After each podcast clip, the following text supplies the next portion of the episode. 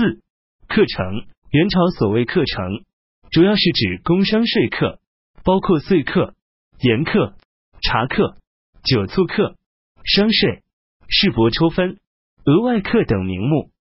岁课岁课包括山林川泽之产，如金银、珠玉、铜铁、水银、朱砂、碧垫子、铅、锡、矾、硝、碱、竹木之类。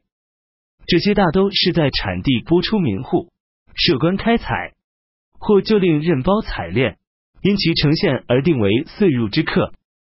元朝初期，课额各有一定，多者不尽收，少者不强取。后来官吏以增课为能，因缘为奸，至于横征暴取，无所抵止。如无为凡客，初岁课超一百六定多，续增至二千四百定。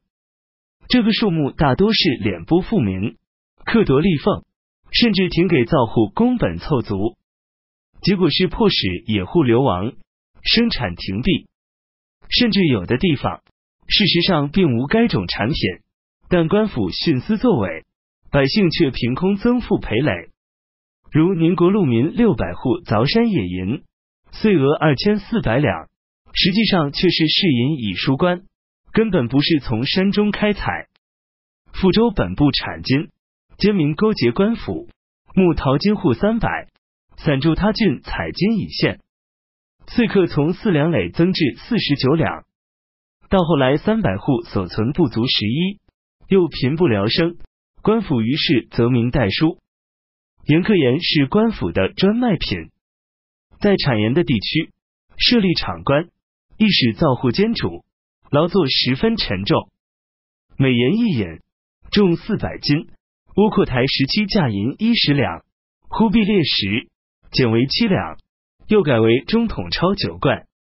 至元二十六年（一二八九年）增为五十贯，成宗元贞二年（一二九六年）增至六十五贯，以后又累累增腾，至仁宗延佑二年（一三一五年）达一百五十贯。较之原初上涨十六倍多。法令规定，凡伪造盐引者斩，即没据家产以复告人充赏；犯私盐者徒二年，杖七十，并及其财产的半数。盐的行销各有俊义。商人买到盐引后，持引至指定的盐场取盐，然后到划定的行盐地区贩卖。犯纪者减私盐一等科罪，盐的一半没关。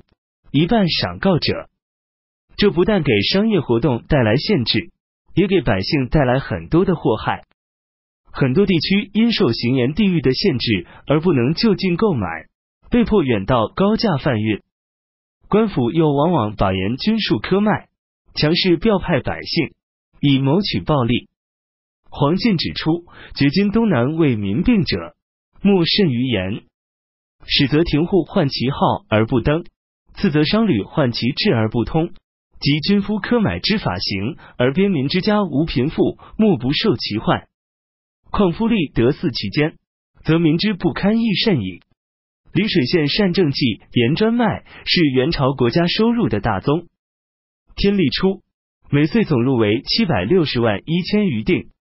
据说国家经费盐利居十之八，而两淮盐独当天下之半。茶客茶的专卖，大体承袭宋朝的旧制。至元十三年（一二七六年），全部收入才只有中统钞一千二百余锭。其法最初有长引、短引之分，三分取一。长引每引计茶一百二十斤，收钞五钱四分二厘八毫；短引计茶九十斤，收钞四钱二分八毫。其后废长引，税率也一增再增。仁宗延佑五年（一三一八年）行检引天客之法，每引增税为一十二两五钱，通办钞二十五万锭。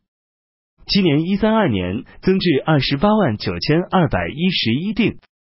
如徽州、宁国、广德等三郡茶客出纸三千余锭，其后屡增至十八万锭。茶农因为茶税太重，更加上务官的勒索，无法应付。往往只得砍伐茶株而改从他业。商税原初规定，商税三十分取一，市舶十分取一，粗者十五分取一，以为抽分。在贩卖中再争取商税。三哥当政时，大增天下商税，其后累有增高。据后来文宗天历年间的记载，总入之数，较至元七年定额不斥百倍。五六十年时间内，各种税课都有数十倍或百倍的增高。这一方面是交钞迅速贬值的必然，另一方面也表明苛征暴敛，税网越来越密，取数越来越高了。合买元朝也继承前代的合买制，向各地强行收购土产，按户摊派，名义上由官府作价出钱，实际上作价不到实价的一半，而且往往拖延三五年不付价，官吏又从中作弊，多方敲包。